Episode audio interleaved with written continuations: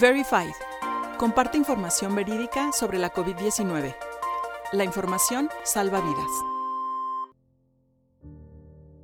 ¿La mentira es igual que la desinformación? En las cápsulas pasadas hablamos sobre los orígenes y el uso de la desinformación en el mundo. Sin embargo, ¿qué diferencia existe entre la desinformación y las mentiras? ¿Son acaso lo mismo o tienen algún componente distinto? Bueno, primeramente la mentira es un componente mucho más antiguo que la desinformación. Las mentiras han estado presentes en el desarrollo de la humanidad. De hecho, el teórico Jürgen Habermas considera la mentira como un aditivo de la interacción humana. La mentira en determinado momento ha servido como elemento para la construcción de la identidad de muchas culturas. Muchos eh, mitos fundadores de las culturas han partido de las ideas que resultan en cierta forma una exageración de algunos hechos. Sin embargo, dentro de la literatura de muchos estrategas militares o políticos, estos han justificado a lo largo de la historia el uso de la mentira para poder mantener el poder. Tal es el caso de Nicolás de Maquiavelo,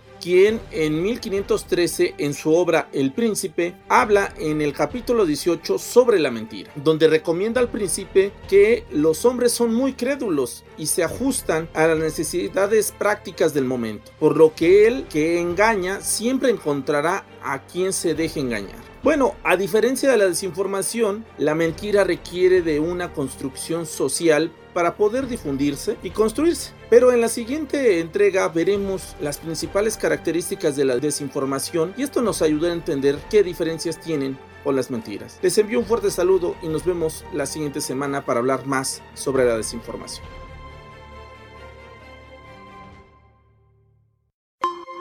Puedes consultar más información en nuestro sitio dedicado al coronavirus en www.coronavirus.onu.org.mx y en las redes sociales encuéntranos como ONU México.